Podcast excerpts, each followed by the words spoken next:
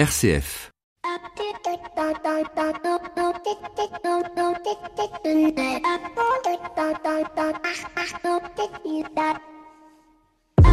Bonjour à toutes et à tous. Vous n'êtes pas sans remarquer que depuis quelques semaines, je tourne souvent autour de questions telles que la liberté d'expression, la liberté d'opinion, la place du mainstream, pour m'apercevoir de l'émergence d'une néo-censure. En effet, autrefois, la censure était aux mains des puissants, et je vous rappellerai au passage Molière et son Tartuffe, Brassens et ses chansons, ou tout simplement le ministère de l'Information, qui jusque dans les années 70 décidait de ce qui pouvait être diffusé ou non dans les journaux ou au JT du soir.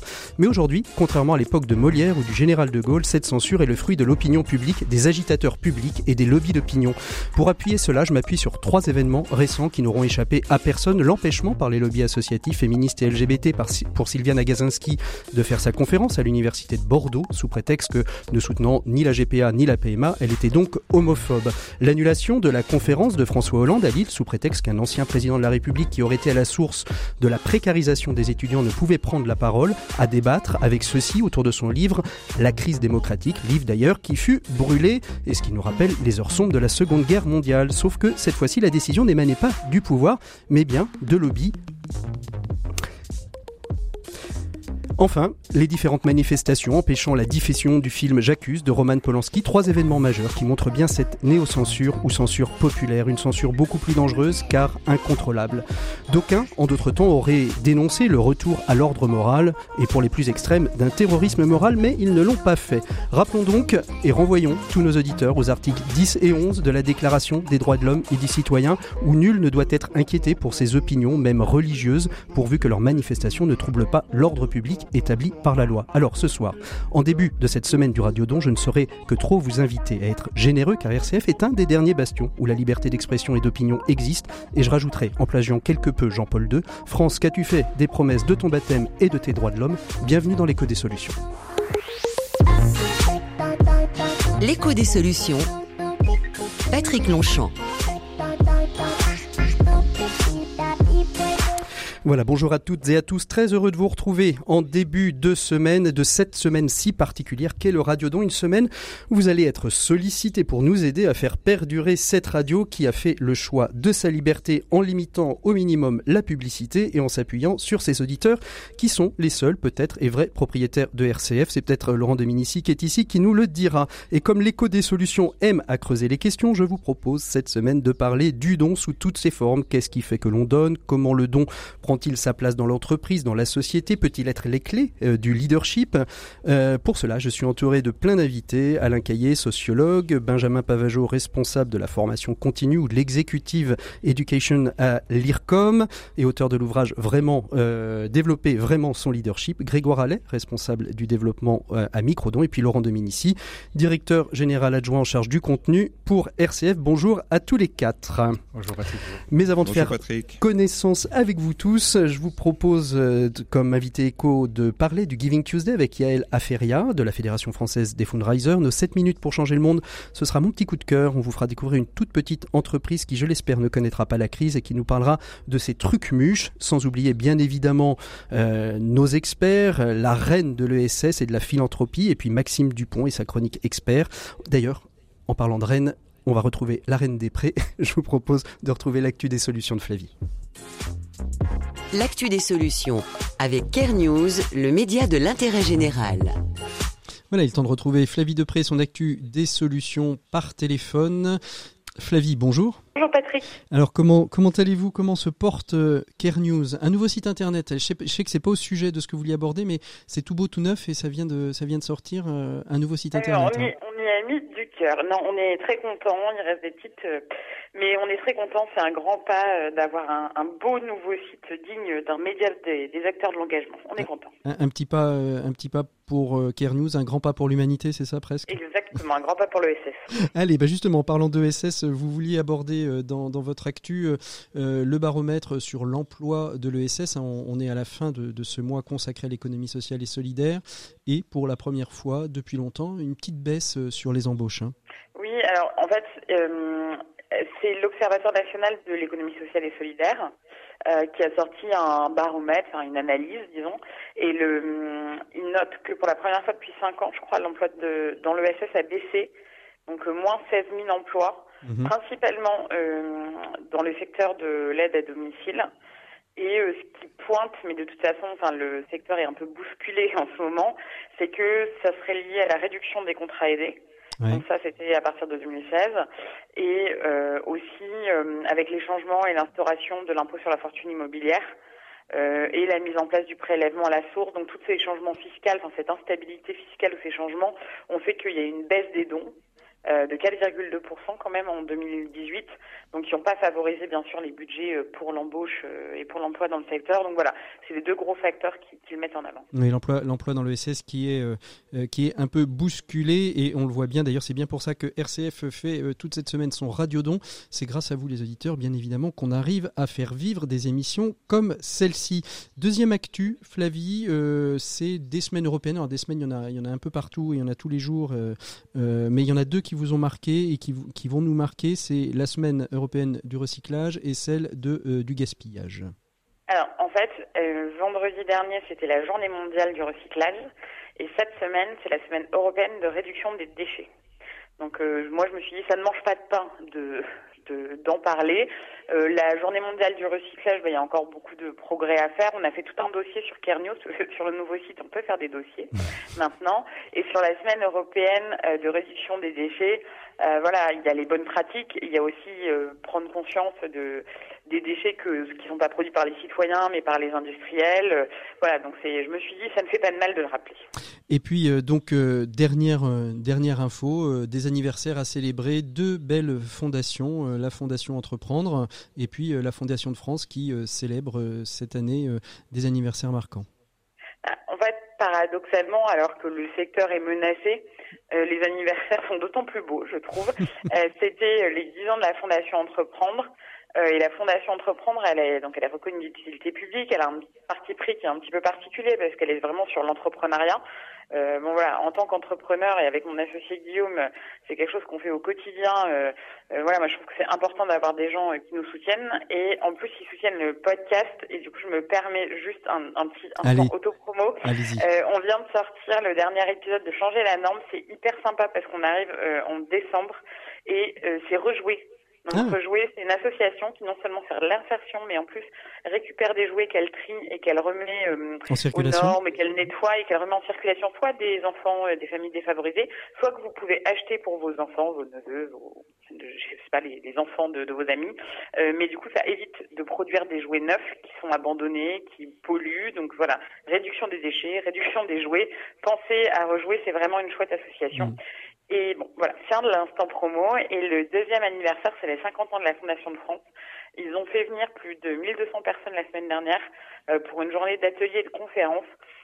Et quand même, quand on voit qu'il y a un climat quand même colérique extrêmement fort en ce moment en France que les dons c'est compliqué, et ben voir autant de gens mobilisés, moi je me suis dit que voilà, il y avait quand même un esprit associatif très fort euh, ancré dans notre pays. Et quand on discute avec euh, ces 1200 personnes, enfin vous n'avez pas discuté avec les 1200 personnes, mais est-ce que, bien sûr que si. même ça, je vous fais confiance. C'est pour ça qu'on vous a tous les 15 jours en ce moment. Euh, est-ce que est-ce qu'on ressent cette cette morosité? Est-ce que justement ils, ils, témoignent de cette morosité ou au contraire ils bah, sont encore toujours euh, avec euh, cette, euh, cet allant pour, pour être au service de, de toutes les causes, quelles qu'elles soient bah, Leur cause, certainement, mais après, il y a des épuisements par manque de moyens. Mais après, j'ai envie de vous dire, vu le climat, tous les secteurs, enseignement, santé, associatif, hein, tout le monde est touché en ce moment. il y a un climat de colère qui est quand même très fort. Et du coup, les associations, bah, ils ont un gros problème de financement. Et en fait, ce que je pense, mm. euh, c'est qu'elles trouvent, je me permets d'interpréter leurs propos, euh, voilà, c'est qu'elles elles pensent que c'est un peu mesquin.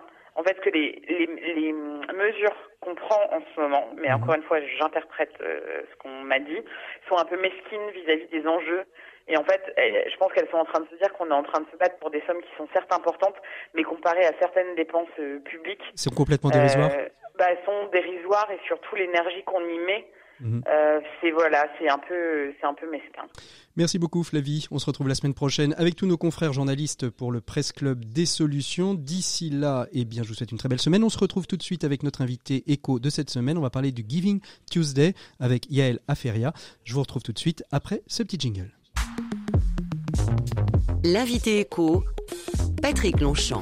Voilà, il est donc, comme je viens de vous le dire, le temps d'ouvrir le dossier de l'invité éco de cette semaine. Et c'est avec euh, Yael Aferia, qui est euh, directrice de la Fédération française de fundraising, mais aussi porteuse et ambassadrice du Giving Tuesday en France, que nous allons échanger. Bonjour Yael. Bonjour à vous. Merci beaucoup d'être avec nous. Donc c'est la deuxième édition hein, en France du Giving Tuesday. Oui, tout à fait. On a lancé ça euh, l'année dernière et on est ravis de réitérer euh, cette, expérience. Alors, justement, rappelez-nous un petit peu d'où vient le, le Giving Tuesday. Qu'est-ce que c'est C'est un peu une alternative au Black Friday? Alors, euh, une alternative, euh, une réaction, disons. euh, ça a été créé en 2012 euh, aux États-Unis par le directeur d'une organisation new-yorkaise qui s'est dit bah, on en a marre d'être assommé par ces messages et ces événements commerciaux, Black Friday, Cyber Monday, et il s'est dit bah, on peut faire parler des choses positives, de tout ce qui se passe autour des associations et de mobiliser les les, citoyens euh, pour euh, qu'ils donnent plus. Donc il a lancé euh, Giving Tuesday et ça s'est développé très largement à travers le monde. Et, alors justement, depuis deux ans en France, c'est vous, Yael, qui est allé qui est allé chercher cet événement et qui avait qui essayait de, le, mettre en place sur notre territoire. Comment il est arrivé en France? Alors, il est arrivé parce que à travers euh, bah, mon activité à l'Association française des fundraisers, euh, je vais rencontrer euh, à l'international mes homologues, etc. Et plusieurs d'entre eux, en particulier les Brésiliens qui étaient super engagés, m'ont dit mais comment ça se fait que la France n'y est pas alors que nous on y est depuis 2013 et, euh, et, voilà, ils m'ont embarqué euh, et moi j'ai embarqué euh, des acteurs de notre secteur, euh, la, la, principale agence du secteur qui nous a accompagnés dans la création des outils. Et puis on a la chance d'avoir un réseau de professionnels très très engagés, les fundraisers en France qui mmh. se battent au quotidien pour développer la générosité. eh bien, ont répondu présent. Voilà. Sur, sur, sur, ces deux années, vous, vous avez le sentiment que la France avait besoin d'une journée complètement euh, dédiée à la générosité, aux dons, euh, à la mise en, en, en avant de, de, de, toutes les, de, de tout ce que les, les Français ont dans le cœur de généreux? Oui, tout à fait. Je vais rebondir un peu sur euh, les propos de, de Flavie. Euh, c'est vrai qu'il y a un, un, esprit associatif très fort dans notre pays et euh, qu'on est beaucoup trop mobilisé par toutes les choses négatives qui malheureusement nous occupent avec les changements de, de cadres euh, fiscaux, euh, voilà tout, tout ce dont Flavie a parlé précédemment. Et on avait envie de mettre un coup de projecteur positif et parler de la mobilisation euh, qui existe au quotidien et la faire émerger mhm. euh, un jour, euh, donc le jour du Giving Tuesday qui cette année est le 3 décembre, mettre un véritable coup de projecteur sur tous les modes d'engagement, pas que financier, hein, il y a aussi le bénévolat, le don de sang, voilà, il y a aussi toutes les formes de dons quelles qu'elles soient en fait. Voilà, toutes les formes de dons et d'engagement quels qu'ils soient. On parlait du, du recyclage de jouets aussi.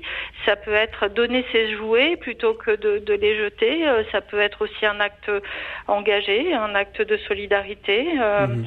Voilà, donc euh, chacun a les moyens d'agir et, c'est ce qu'on veut mettre au cœur. Et, concrètement, alors concrètement, comment ça se passe ce Giving Tuesday Parce que là, c'est une belle, voilà, de belles paroles. Il y, a, il y, a, quelque chose qui permet aux entreprises, aux particuliers, aux écoles de, de s'engager dans, dans, dans cette démarche d'une manière concrète?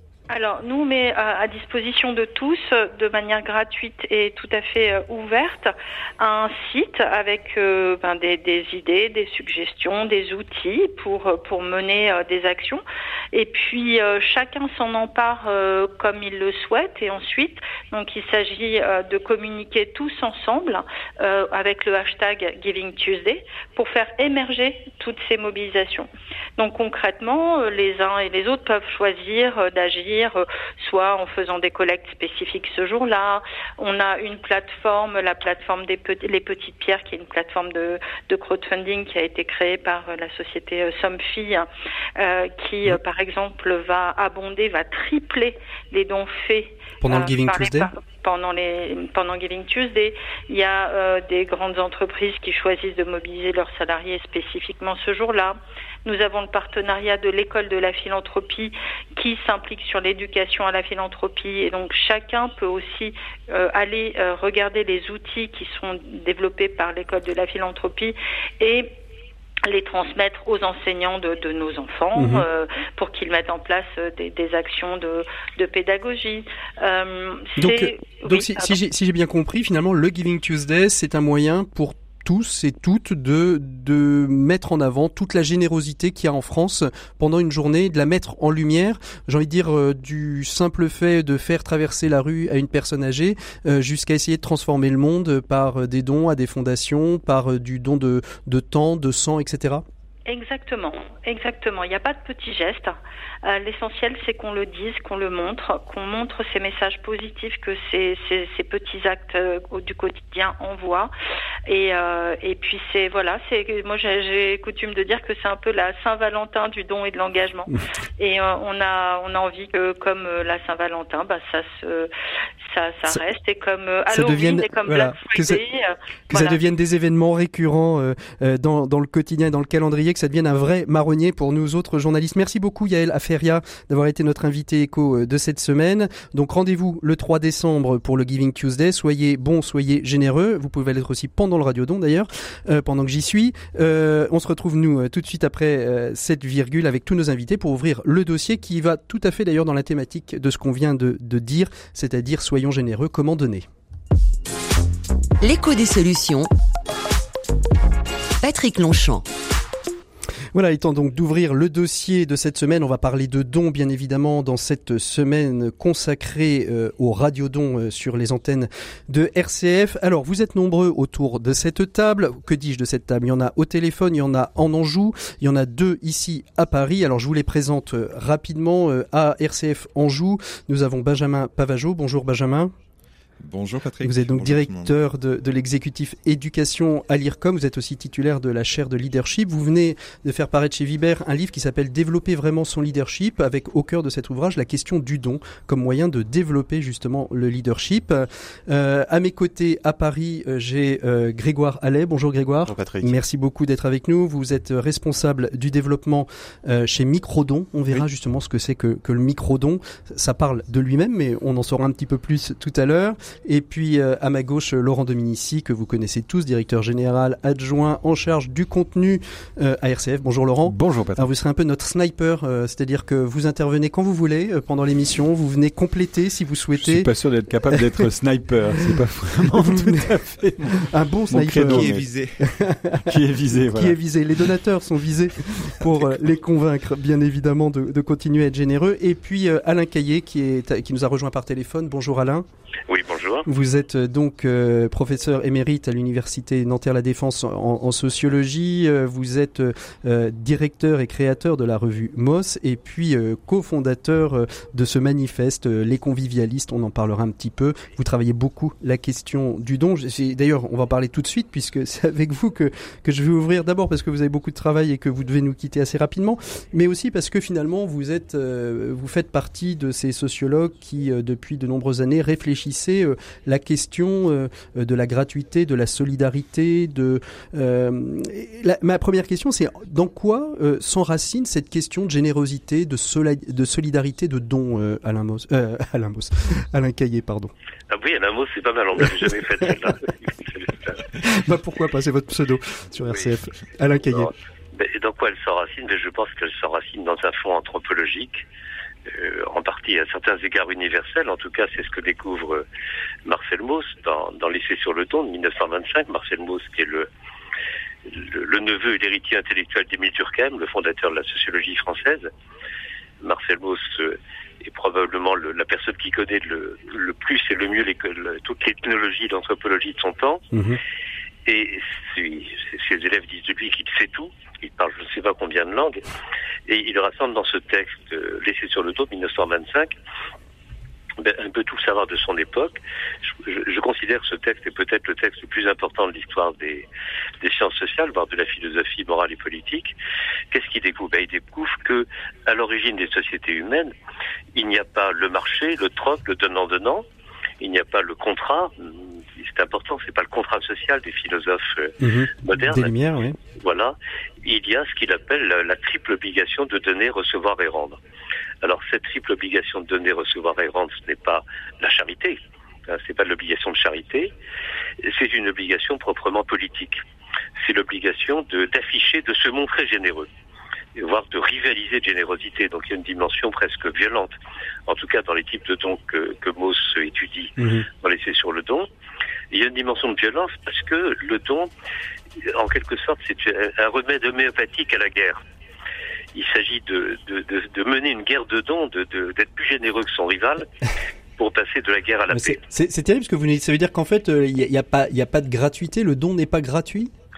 En tout cas, le, le don qu'analyse ce n'est pas gratuit. D'ailleurs, je ne pense pas que le don soit jamais gratuit. Je pense qu'il y a de la gratuité dans le don. Ce qui est, qui est assez différent. Il y a de la gratuité, il y a une part d'imprévu, il y a une dimension de pari, une dimension d'inconditionnalité. Mais il n'y a pas que ça. Si on veut penser le don comme un acte totalement gratuit, on arrive assez vite à des absurdités. Parce que qu'est-ce que ça veut dire totalement gratuit? Ça voudrait dire qu'il n'a pas de sens. À la limite, ça sera un acte gratuit. Vous voyez, au sens de Gide, par exemple. Mhm. Et c'est pas du tout ce que montre Marcel Mauss. Ce qui montre en revanche, c'est que le don ne se réduit absolument pas au seul, euh, à la seule motivation de l'intérêt individuel. D'abord, c'est un intérêt collectif. Ça ne se réduit pas à un intérêt économique. Il ne s'agit pas seulement de, gagner, de gagner toujours plus. Il entre dans le don à la fois alors je, le dirais dans mes dans mes mots à moi, il entre à la fois une dimension d'intérêt pour soi, l'intérêt classique des économistes ou d'une partie de la philosophie, mais il y a aussi de l'intérêt pour autrui. On il y a un goût des autres, on s'intéresse aux autres, on veut, on veut en devenir amis. Et puis, il y a une part d'obligation, il y a une obligation sociale, on est obligé de faire des cadeaux, on est obligé de recevoir des amis, de rendre une invitation, etc. Ça, c'est la dimension d'obligation. Et puis, il y, a une, il y a une part de gratuité, de liberté, d'inventivité, de créativité on fait pas le cadeau n'importe comment, on choisit un cadeau, on, ou on crée des œuvres, etc. Mhm. Vous voyez donc, euh, moi je me méfie de l'idée du don radicalement gratuit. Je crois que c'est pas de ça qu'il s'agit. C'est un opérateur de reconnaissance et on reconnaît les autres, on reconnaît la valeur des autres, on affiche la sienne. Et il y a un, un complexe de mobile Mm. entre quatre, ces quatre motifs que je, je, je, je disais à l'instant. Alors, dans, une société qui est, qu'on dit de plus en plus euh, individualiste, euh, un peu néo, enfin pas un peu, complètement euh, néolibéraliste, est-ce qu'il y a encore une place justement pour cette générosité? Est-ce que finalement l'homo, l'homo economicus n'a pas gommé l'homo generositus ben, il l'a gommé, il l'a réduit un petit peu il prend en partie sa place. D'ailleurs, c'est ce que disait Mauss dans Les sur le temps. Il dit l'homme économique n'est pas derrière nous, il est devant nous, écrivait-il en 2020, en, en 1925. Et ben, de fait, il est de plus en plus présent.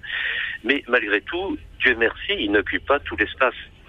Mais pour comprendre ce qui subsiste de dons, et en fait, il subsiste énormément de dons et de solidarité. Pour le comprendre, il faut comprendre que nous vivons en permanence dans deux types de rapports sociaux totalement différents, même s'ils s'interpénètrent. Il y a ce que j'appelle la socialité primaire et la socialité secondaire.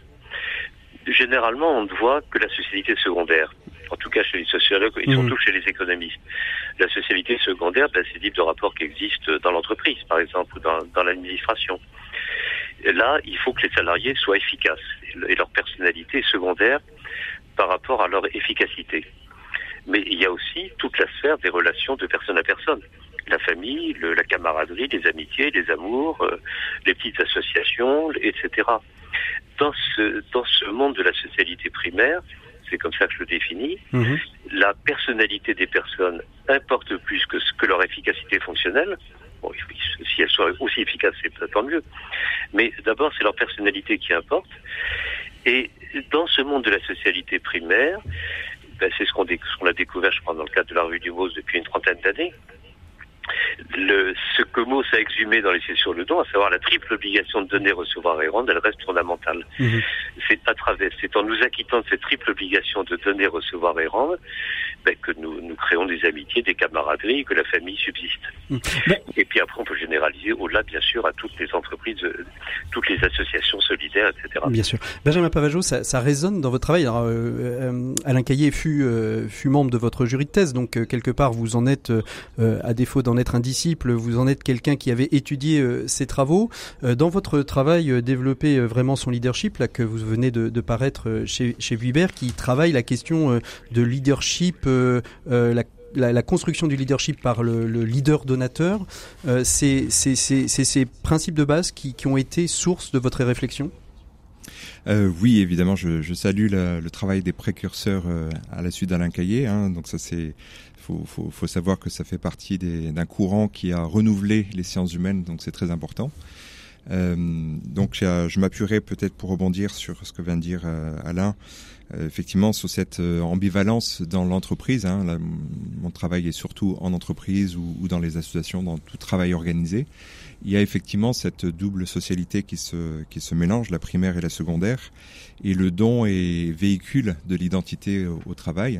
Mhm. Et donc, évidemment, il y a des enjeux de, de reconnaissance d'autrui, de, de, de, soi, d'être reconnu dans son travail. Et euh, je pense que l'enjeu, en tout cas pour, euh, pour le management, c'est d'intégrer ce fondement anthropologique euh, avec toute l'ambivalence que ça suppose, c'est-à-dire que mmh. ça pourrait être manipulé, et certains le font déjà. Et en même temps, c'est un, une source, une ressource inépuisable enfin, dans une certaine mesure, d'énergie, d'engagement au sein du, des organisations, dans le travail. Et euh, ça fait partie clairement de, de l'identité, du, du, rôle, de la fonction de, des leaders, de, pour soi-même d'abord, de, d'apprendre à, à, recevoir, à, à donner. Et à ça fait vraiment partie de cette logique mmh. de, Laurent, de, travail. Laurent Dominici, euh, il y a des choses qui, euh, dans, dans, ces premiers échanges, vous ont, euh, vous ont frappé, vous, en tant que directeur des contenus et ambassadeur pendant toute cette semaine de, de, RCF sur, sur nos antennes? Été très intéressé par la question de la gratuité. qu'un don n'est pas nécessairement quelque chose de si gratuit que ce que l'on peut penser. Euh, pour moi, ça, me parle beaucoup parce que je crois que les auditeurs de RCF, qui sont nombreux à, soutenir financièrement la radio, à donner pour la radio, le font dans un esprit où on parle souvent de gratuité, mais peut-être que c'est plutôt le, mot de liberté. Beaucoup de nos auditeurs nous disent, euh, j'ai un exemple sous les yeux de Françoise qui dit, chaque matin, je me réjouis de prendre mon petit déjeuner avec vous. Je sais que je n'entendrai pas de haine, pas de colère, je serai serein dans votre compagnie et Jésus est avec nous. Je fais donc un don de 15 euros par mois euh, car je n'aurais pas les moyens de donner 180 euros d'un coup, donc je fais le prélèvement automatique. Ça me paraît si normal de vous considérer comme un service gratuit.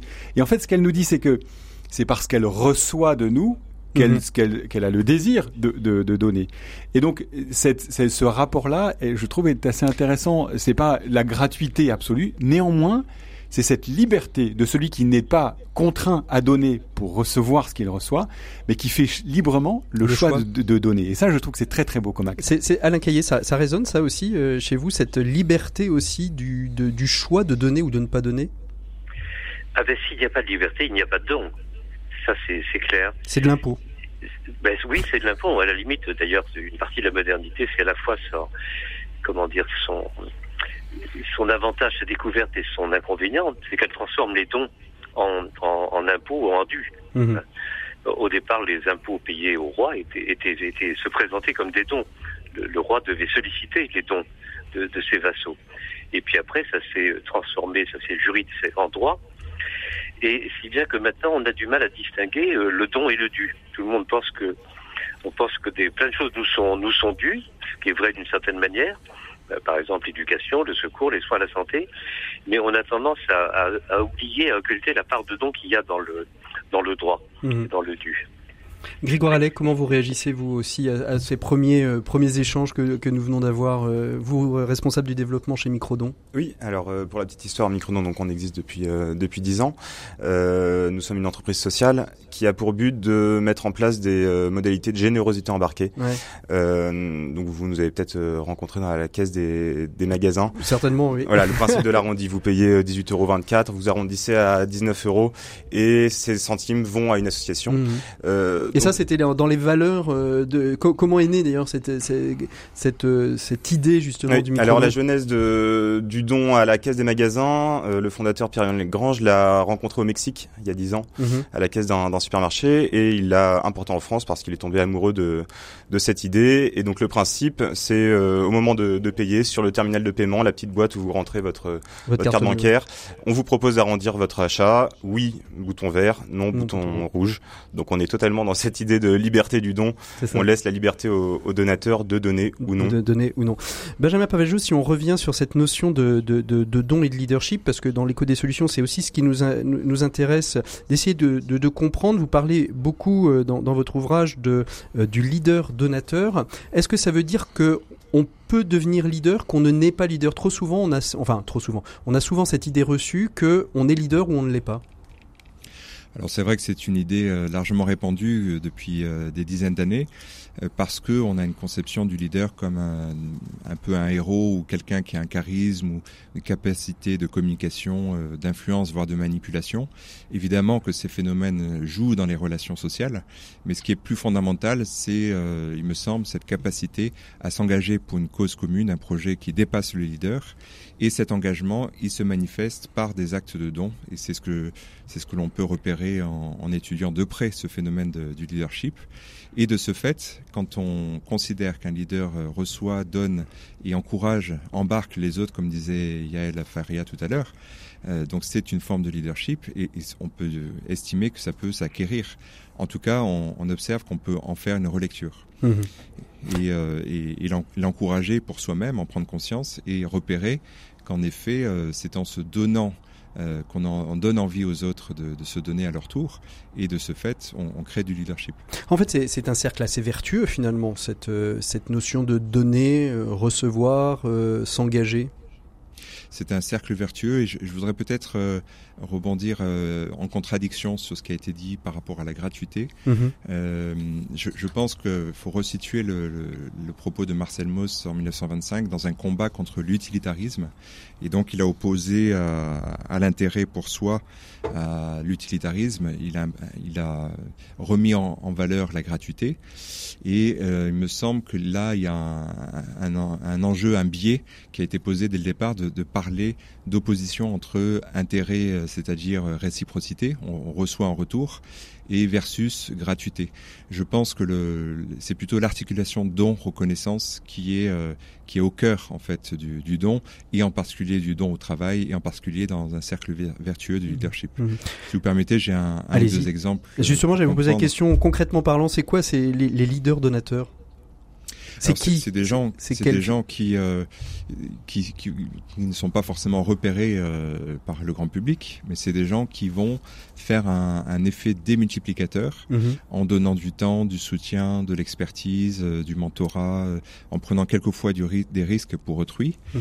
et, euh, et ce faisant, ils mettent en avant le projet, le but commun pour lequel ils s'engagent et c'est ce but commun qui devient le leader d'une certaine manière. Aujourd'hui, il autres... y, a quelques noms qui, qui transparaissent dans, dans, le paysage français de ces leaders donateurs qui seront euh, connus, j'ai envie de dire, d'un large public. Euh, J'hésite à répondre à la question parce que c'est. C'est toujours difficile de citer des noms. Oui, bon, il y a, y a, des gens comme Emmanuel Faber qui euh, ont suscité une capacité de don au sein de leur entreprise pour des projets euh, de solidarité et qui ne sont pas contradictoires avec le, la croissance de l'entreprise. Donc ça, c'est des gens qui encouragent euh, effectivement le don. Le nouveau euh, PDG de Microsoft, Satya Nadella, qui, du fait du handicap de son fils, a, a, décou a découvert qu'en fait des gens se donnaient dans le travail, dans les hôpitaux, et ça lui a donné envie de, de réorienter la stratégie de Microsoft mmh. pour faciliter la, la solidarité. Mmh. Alain Caillé, vous êtes toujours avec nous. On va, on va vous libérer parce que je sais que vous avez euh, beaucoup de travail, particulièrement euh, autour de votre, de votre organisation ou du manifeste les, les convivialistes. Euh, vous, vous, dans, dans, un papier là que vous avez fait sur, euh, sur Libé, dans Libération, euh, vous, vous mettiez en avant les, les six grands points du néolibéralisme en les critiquant, en, tout cas euh, à l'aune de la du don et de la gratuité, en disant finalement la problématique que, que l'on a aujourd'hui avec ce néolibéralisme, c'est quelque part on en oublie la notion du vivre ensemble. Ben, tout à fait, c'est-à-dire qu'il y a comment dire le, le, la philosophie néolibérale est totalement hégémonique depuis une quarantaine d'années. Elle repose sur l'idée que vous le savez bien que l'avidité est une bonne chose, greed is good. Donc c'est la, la, seule chose que les êtres humains puissent percevoir et que par conséquent, puisque greed is good et que la, la seule chose qui intéresse les humains, c'est leur intérêt individuel, ben, il en résulte que le seul mode de, de coordination entre les humains, c'est le marché, et plus précisément le marché financier, voire le marché spéculatif. Bon, et tout ça, ça s'impose absolument partout, et si bien que ça fait peser sur nous ce qu'on pourrait appeler, en détournant l'expression, une sorte de voie d'ignorance. Mmh. on voit l'ignorance, on ne voit plus la réalité. Ben, la réalité, c'est que bien sûr, il y a, nous avons tous des intérêts, y compris euh, monétaires et marchands, mais ces intérêts, ils n'existent, ils, ne se déploient que dans le cadre de notre immersion dans de multiples réseaux de dons et de contre-dons, mhm. qui nous lient à nos semblables et aux autres et euh, à travers bah, cette, euh, cette triple obligation, là encore, de donner, recevoir et rendre. Et l'intérêt, l'intérêt euh, individuel, et notamment l'intérêt matériel, c'est une partie de, c'est un des moments de ces cycles de dons mais qu'on ne voit pas si on en reste à la vulgate néolibérale. Merci beaucoup Alain Caillé, je vais vous laisser donc retourner à, vos, à vos, travaux euh, et merci beaucoup de, de, de, de, votre participation à cet écho des solutions. Euh, Grégoire Allais, euh, la question, euh, la question du microdon, donc c'est un petit peu le, j'ai envie de dire, vous êtes un petit peu le praticien dans le monde de l'entreprise pour justement susciter, alors à la fois la générosité à l'intérieur de l'entreprise, ça serait plutôt l'arrondi sur salaire, oui, tout à fait. et puis la générosité du grand public qui se, se ferait à la caisse des, grands, des grands magasins. Euh, mm. Dans la dynamique de l'entreprise, est-ce que vous regardez l'impact que ça peut avoir sur la dynamique de l'entreprise dans sa globalité? Oui, alors euh, en effet, j'ai parlé euh, principalement du, don à, la caisse, euh, mais nous proposons également l'arrondi sur salaire. Donc là, le principe, c'est qu'une mmh. entreprise va proposer à ses collaborateurs euh, voilà, d'abandonner les quelques centimes qui sont à la fin du, du bulletin de salaire au profit d'une association. Et c'est vrai qu'on voit des, des mouvements assez intéressants au sein d'entreprises avec des plateformes de, de, vote où les collaborateurs vont pouvoir sélectionner les différentes mmh. associations qui seront proposées euh, en finale Et alors qui, euh, qui choisit ces associations? C'est vous qui les proposez à l'entreprise? C'est l'entreprise qui va faire, euh, je vais dire, une, une, une collecte d'idées à l'intérieur de l'entreprise et puis on va. c'est très variable. C'est très variable. Général, enfin parfois quand les entreprises ont des fondations d'entreprise, elles sourcent en amont les projets et, projets, et ensuite les, les collaborateurs votent pour au final en avoir, je sais pas, quatre ou cinq. L'idée, c'est vraiment, et nous, c'est ce qu'on pousse chez Microdon, c'est que les collaborateurs soient euh, vraiment embarqués dans ce mmh. choix. Euh, pour la petite euh, anecdote, nous, il y a un tiers des donateurs, que ce soit euh, via le don sur salaire ou le don en caisse, qui sont des primo-donateurs, donc qui mmh. n'ont jamais donné avant. Donc l'idée, c'est vraiment d'aller vers des causes qui sont euh, compréhensibles par, par tous et qui puissent toucher chacun. Mmh. L'idée, c'est que c'est des micro-dons. Donc c'est quelques centimes, quelques euros. C'est ce que j'allais dire. Ce, qui est, ce, qui est, intéressant, c'est que euh, on dit les, les, petits ruisseaux euh, feront les grandes rivières. Mm. C'est un petit peu ça la philosophie de micro-dons, c'est se dire euh, il n'y a pas besoin de donner de très grosses sommes. C'est la multiplication des toutes petites sommes qui va permettre, qui va permettre de constituer des matelas suffisants pour les associations pour qu'elles puissent se développer et s'engager. L'idée, c'est de donner un peu, mais plus souvent. Euh, donc aujourd'hui, c'est vrai qu'on est dans un, pour euh, vous donner quelques chiffres, en 9 ans, on avait réussi à euh, collecter 20 millions d'actes de microdons. Euh, là, au bout de 10 ans, donc un an après, on est passé à 50 millions d'actes de microdons qui représentent environ 16 millions d'euros. Mhm. Donc on est vraiment dans une dynamique euh, exponentielle. Euh, L'idée, c'est que c'est vraiment un, un, réflexe. Enfin, faut que, faut que le microdon devienne un réflexe qui soit solidaire. Mhm. Laurent Dominici, euh, c'est quoi le, profil justement des donateurs? C'est plutôt des tout petits donateurs, c'est plutôt des gros donateurs, c'est qui, vont être donateurs tout au long de cette semaine? C'est quoi les profils? On le sait pas, Je sais pas comment qualifier parce que je sais pas ce qui est petit, ce qui est gros. Ce qui est, sûr, c'est des petites sommes, des grosses sommes. Il y a des sommes très très variées. Depuis les gens qui donnent 10 euros à des gens qui donnent 2000 euros ou plus en fonction de, des, des, moyens de chacun. En revanche, on est de fait sur des montants beaucoup plus importants que l'arrondi, mmh. mais parce qu'on est dans une démarche différente un des enjeux qui est très intéressant dans la, notion de, du microdon, c'est comment on fait pour que les gens se sentent concernés et passent à l'acte. Mmh. Vous savez, nous, sur RCF, on dit généralement qu'on a un auditeur sur dix qui donne. seulement qui mmh. donne.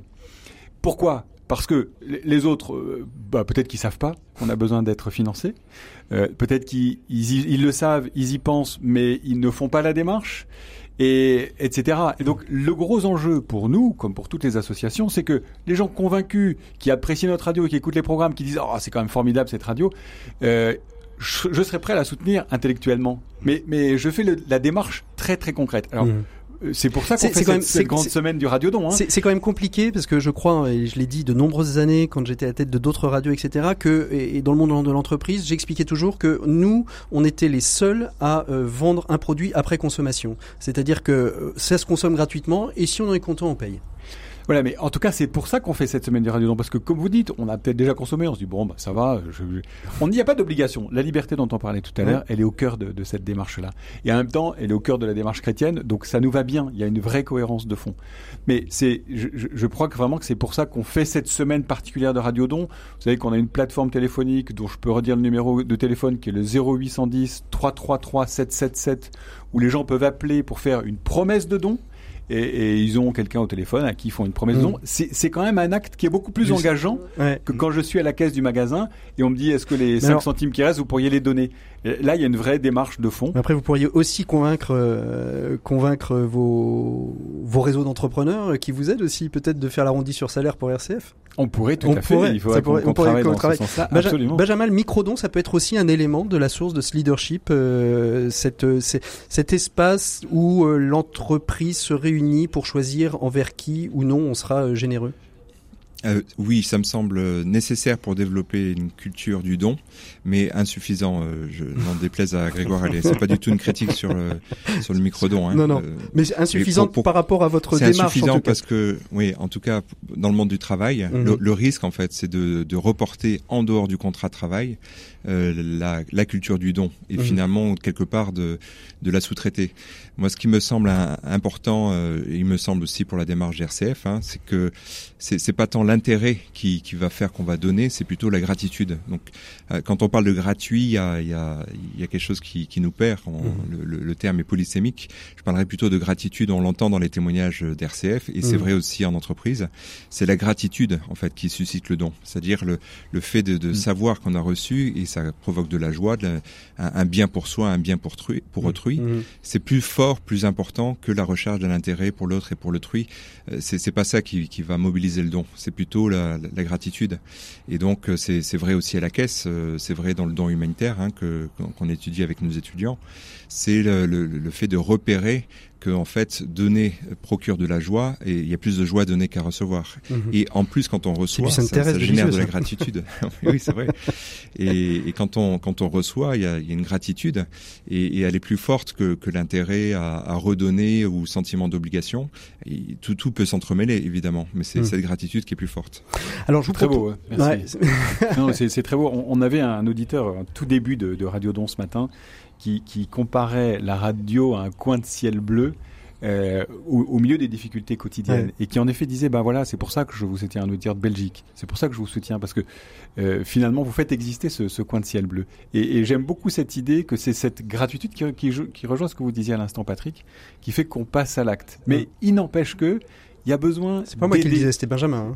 Hein. non, mais euh, vous disiez autre chose qui allait dans le même sens. Ah il y a besoin d'aider, d'aider à passer à, l'acte.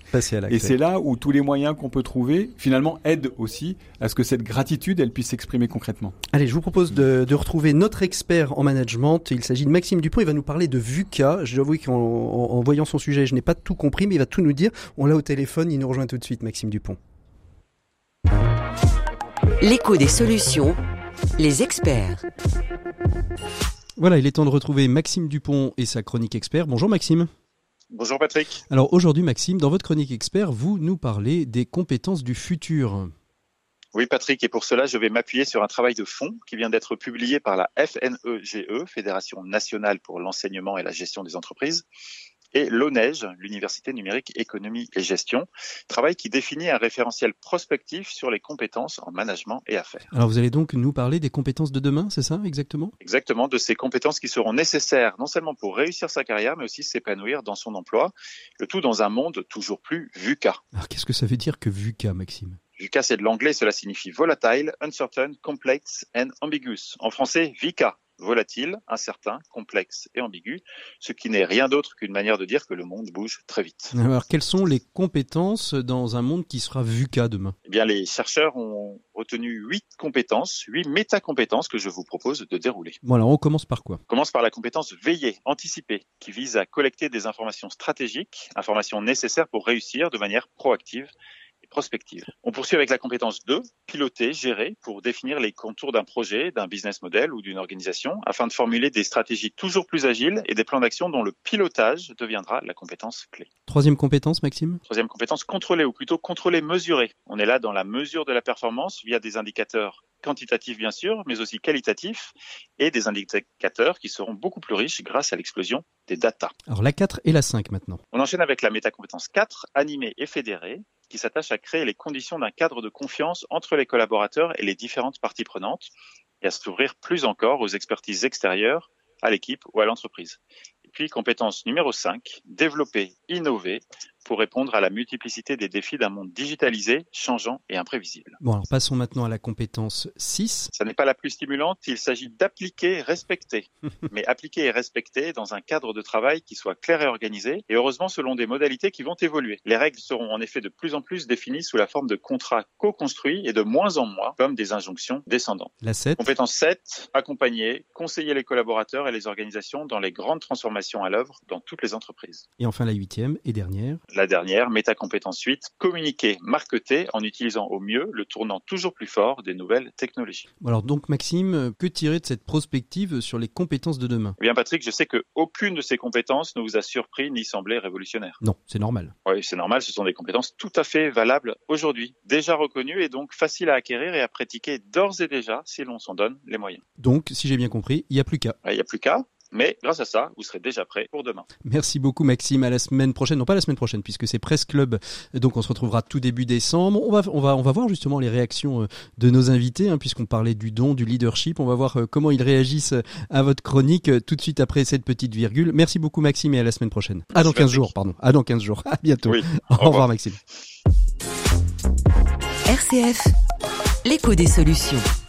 Voilà, Ré- réaction sur cette chronique. Benjamin, c'est parce que autour de la table, on était un peu décontenancé, on a, on a, on a, un petit peu pas tout compris. Et ça, ça vous a parlé, vous, Vuka?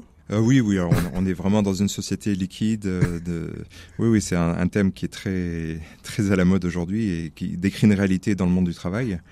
Alors, ce qui est intéressant dans les compétences qui ont été euh, énoncées, euh, il y, il y en a qui sont nécessaires, qui, qui sont, je parle euh, en tout cas pour des managers, Oui, dirigeants, sûr. leaders, qui sont insuffisantes. Et on voit bien que le, le- le fait d'animer, de donner une âme, euh, de fédérer, euh, de donner confiance, c'est vraiment au cœur, au cœur Au du cœur. leadership, d'accompagner, de conseiller, de communiquer, c'est-à-dire euh, créer de la communion, Mhm. de, de- de partager un, un sens commun, un but commun. Et tout ça, euh, évidemment, il faut respecter le cadre de travail, il faut euh, veiller, anticiper, piloter, contrôler. Mais on voit bien qu'il y a une articulation entre les deux, entre la dimension du contrat, du, du contrôle, et une dimension de, de donner une âme, de créer de la solidarité, du lien, de la relation. Et, Mhm. et donc c'est là où le, le leadership s'exerce. Merci beaucoup Benjamin. Alors je vous propose à, propos- à, propos- à propos de confiance d'entreprise, je vous propose d'en découvrir une, une toute petite entreprise, toute naissante, euh, toute bébé. Je suis certaine qu'elle va trouver sa place, en tout cas je l'espère. C'est mon 7 minutes pour changer le monde. C'est mon coup de cœur d'avant les fêtes de Noël. Il s'agit de Trucmuche, c'est parti, c'est 7 minutes pour changer le monde. 7 minutes pour changer le monde. L'écho des solutions. Voilà, c'est l'heure de, notre, de nos 7 minutes pour changer le monde. Je reçois aujourd'hui Eugénie Fauvet. Bonjour Eugénie. Bonjour Patrick. Alors aujourd'hui, on, on va parler de, de quelque chose que vous avez euh, innové. euh, c'est euh, une petite entreprise, hein, micro-entreprise que, que, que vous avez lancée dans l'esprit du do-it-yourself. Ça s'appelle Trucmuche. Est-ce que vous pouvez nous dire exactement ce que c'est que Trucmuche, d'où ça vient? Mais du coup, Trucmuche, c'est euh, c'est une affiche qui va vous aider à, à fixer vos objectifs et à vous motiver à les réaliser. Ouais. Donc, comme son slogan l'indique, Trucmuche, c'est en fait la liste de ma vie. C'est la liste de ma vie. Ça, ça prend un peu racine dans euh, ce qu'on appelle les, les, les bucket list, c'est ça euh, les, les 100 choses à faire avant de mourir? Ouais, c'est exactement ça. Sauf que justement, ce que je reprochais au bucket list, c'est que ce sont des affiches d'obje- d'objectifs qui sont absolument pas personnalisées et qui, à mon sens, ne s'adaptent pas du tout en fait, aux, consommateurs. D'accord. Donc ce que, vous voulez dire, c'est que en fait, euh, votre affiche Trucmuche, elle est complètement personnalisable en fonction euh, euh, de à qui on va l'offrir, euh, de fonction de, l'endroit, du lieu, du euh, euh, de- comment dire, de, de l'événement dans lequel euh, ça va ça va être offert? Exactement. Donc en fait, pour euh, fabriquer votre affiche, vous allez devoir euh, répondre à un questionnaire. Ouais. Celui-ci va vous proposer des centaines de choix en fonction de diverses catégories, donc que ce soit des activités, des voyages, des diplômes ou encore des activités écologiques, plein euh, de, de catégories. Ouais. Mais vous, euh, vous allez également pouvoir en fait personnaliser et créer vos propres trucs muches. D'accord. Comme, je ne sais pas, par exemple, faire une soirée pour mes 21 ans, vraiment personnalisable entièrement vers l'entreprise. euh, Ouais, puis en fait, en fait, c'est c'est personnalisable à l'infini, c'est-à-dire que ça peut être l'entreprise, euh, ça peut être euh, se, se donner. euh, dans- on est dans l'esprit un petit peu. euh, la semaine dernière, on était sur la semaine zéro déchet. Bon bah là ou, ou du recyclage, ça peut être les les bons éléments pour essayer de sauver la planète. Bref, comment vous est venue cette idée de, de personnaliser, de créer ce, ce truc muche, non tout à fait original d'ailleurs. Mais en fait, pour tout vous raconter, euh, Patrick, en, en mai dernier, j'ai fini mes partiels. Ouais. J'ai fêté le début de mes vacances et puis je me suis tordu la cheville. c'est pas euh, de comment bol. vous dire, ouais, comment vous dire que j'avais imaginé un, un autre début de vacances un peu plus réjouissant. Ouais. Mais le problème, c'est qu'en mai, bah, ma famille travaillait, mes amis étaient en stage, je me suis complètement ennuyée, euh, j'étais assez, euh, assez seule et donc j'ai eu tout mon temps. J'ai décidé de, de confectionner un cadeau pour ma mère dont, dont l'anniversaire approchait et je me suis dit pourquoi pas créer une affiche avec des objectifs euh, pour, pour elle. Et il y Mhm. avait notamment euh, dans son affiche euh, régler les problèmes du mutuel de mes enfants ou encore euh, app- apprendre à parler espagnol. Et donc mes frères ont été euh, assez jaloux de, de ce cadeau personnalisé. Ils m'ont demandé de créer leur propre affiche. C'est ça. Il y a eu un véritable engouement autour du projet. Donc c'est à ce moment-là que je me suis dit ben, pourquoi pas et pourquoi pas créer une marque d'affiche euh, d'objectifs personnalisés. Alors vous n'êtes pas vous êtes pas seul derrière derrière Trucmuche. Hein. Vous êtes euh, vous êtes deux, Oui, vous êtes tous les deux étudiants encore euh, à Dauphine, mais euh, finalement ça vous a donné le goût un petit peu de l'entrepreneuriat ce Trucmuche. Ouais, totalement. On a, je pense qu'on a rarement autant appris qu'a- qu'avec ce projet. Ah ouais? Euh, faire un site internet, honnêtement, élaborer un business plan, imprimer nos factures, et, et même on a on a lancé une campagne de financement participatif et tout ça c'était totalement nouveau pour nous. Ouais. Alors et, euh, et puis euh, pardon. ah non, non, allez-y, allez-y. Une campagne de, de, de Non, non, financement participatif pour, pour, pour faire quoi? Parce que vous avez, vous avez besoin de quoi? De développer quoi aujourd'hui, à part bien évidemment de nombreuses commandes euh, pour les fêtes de Noël? C'est surtout euh, sur notre site internet qu'on qu'on aimerait travailler. Mhm. Euh, pour l'instant, on a fait euh, nous-mêmes notre site, donc euh, celui-ci il est assez basique. Et en fait, le problème c'est que la création du truc muche, elle est assez longue et compliquée. Ouais. Et c'est pour ça euh, qu'on a voulu euh, mettre en place une campagne de financement participatif sur Ulule. Mhm. Et euh, donc notre objectif, c'est d'avoir les fonds suffisants euh, pour faire appel à un développeur, un professionnel qui va nous créer un vrai site pour Et que vous- euh, vous avez besoin la de- création du truc. Vous avez besoin de combien, Eugénie, pour, pour financer cette création de site Alors à l'origine, nous avions demandé euh, 2000 euros, mais nous avions eu un peu les yeux plus gros que le ventre, et donc on a on a rabaissé, Voilà. Vous êtes, vous avez, vous, vous, vous demandez combien aujourd'hui? Aujourd'hui, on en demande 1000, Ouais. et notre objectif euh, est, est atteint depuis aujourd'hui. Mais, il Formidable. se- mais, mais, mais la campagne se finit ce soir, donc, si on peut atteindre les voulez, 2000, euh, euh, nous aider, ah, bah, avec grand plaisir, foncez. Si on peut atteindre les 2000, on, on va le faire. Quels sont justement les, les freins que vous avez euh, que vous avez trouvés euh, qui, qui vous obligent aujourd'hui à développer votre site euh, votre site internet? Quels sont les freins que, que vous avez mis en, en lumière et qui aujourd'hui vous obligent un petit peu à, à développer et à évoluer? Bah, le problème, c'est enfin, le problème, non, c'est qu'on propose un, un questionnaire avec des, des centaines de choix.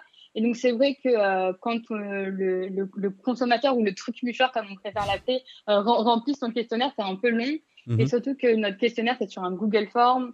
Donc, euh, c'est vrai qu'être affilié à Google, c'est pas forcément euh, un.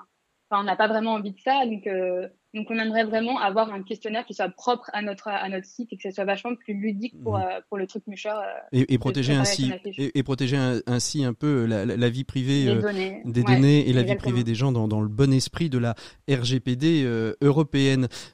Exactement. Comment comment on fait si on veut on veut créer son affiche Trucmuche aujourd'hui? Donc on va sur votre site internet et donc là on va trouver un questionnaire qui va permettre de personnaliser ce, ce- cette affiche. Exactement. Donc, on va vous poser plusieurs questions. Donc, votre prénom, évidemment, euh, mais aussi la couleur de l'affiche. Donc, on en propose euh, cinq le rose, le bleu, le gris, le vert et l'orange. Mhm. Et, euh, et vous allez donc pouvoir sélectionner les différents objectifs que vous voulez. Puis, dans une dernière catégorie, personnaliser les, les trucs muches que vous voulez. Mhm. Et, d- et- et donc euh, comment comment ça se présente une affiche? Euh, Le délai est de combien de temps par exemple demain euh, euh, Demain vous avez après euh, cette interview euh, des centaines de commandes sur votre site internet? C'est quoi à peu près les, les, les délais? Ça arrivera. C'est la question que beaucoup vont se poser. Ça peut arriver à temps euh, dans les boîtes aux lettres pour euh, euh, pour les fêtes de Noël? Oui, ça pourra, surtout que bah, on travaille. Je vais pas vous mentir, si vous ne personnalisez pas d'objectif, la préparation de la fiche est extrêmement rapide. Mhm. Sinon, ça demande forcément un peu plus de travail. Bien évidemment. Mais euh, Noé et moi finissons nos partiels euh, début décembre, donc on va être euh, totalement disponible pour préparer ces, ces, affiches et qu'elles soient disponibles et qu'elles soient sous le sapin le 25 décembre. Alors, Trucmuche, on peut vous suivre où? Euh, Instagram, Facebook, le site internet, vous nous donnez tout ça avant qu'on se quitte? Ouais, c'est ça. Donc euh, Instagram, donc c'est trucmuche. Mhm. Euh, sur Instagram, en plus, on partage régulièrement des, photos de trucmuche et aussi on a un petit jeu avec nos followers, c'est que trois fois par semaine, on poste des icônes et c'est à vous de deviner à, quel trucmuche font référence ces icônes. Donc c'est un petit jeu assez sympa. Également, on a sur Facebook, on a un, un, Facebook, donc pareil, trucmuche, la liste de ma vie. Et donc le, site internet que vous pouvez trouver également. Euh, Sur trucmuche. www.trucmuche.eu. Trucmuche, ça s'écrit comme ça se prononce? Ça s'écrit avec SH à la fin, donc T-R-U-C-M-U-S-H. Ah, Truc monsieur, comme, euh, comme en allemand. Merci beaucoup, Eugénie Fauvet, d'avoir été notre invitée de ces 7 minutes pour changer le monde, en espérant que ça change votre monde, mais aussi le monde de ceux et de celles qui auront fait la liste de leur vie. Trucmuche.eu. Merci beaucoup, Eugénie Fauvet. Nous, on continue tout de suite notre émission. On la termine même avec nos invités. L'écho des solutions. Patrick Longchamp. Voilà, puis on l'a fini même très très rapidement, il nous reste 20 secondes pour vous dire que vous pouvez faire des dons 0810 333 777 ou envoyer votre chèque à RCF Solidarité 69 321 Lyon CEDEX 05 ou sur rcf.fr. Merci à tous nos invités, merci Grégoire Allais, merci Laurent Dominici, merci Benjamin Pavageau. Je rappelle votre livre, Développer vraiment son leadership chez Vuibert et on se retrouve la semaine prochaine pour le Presse Club.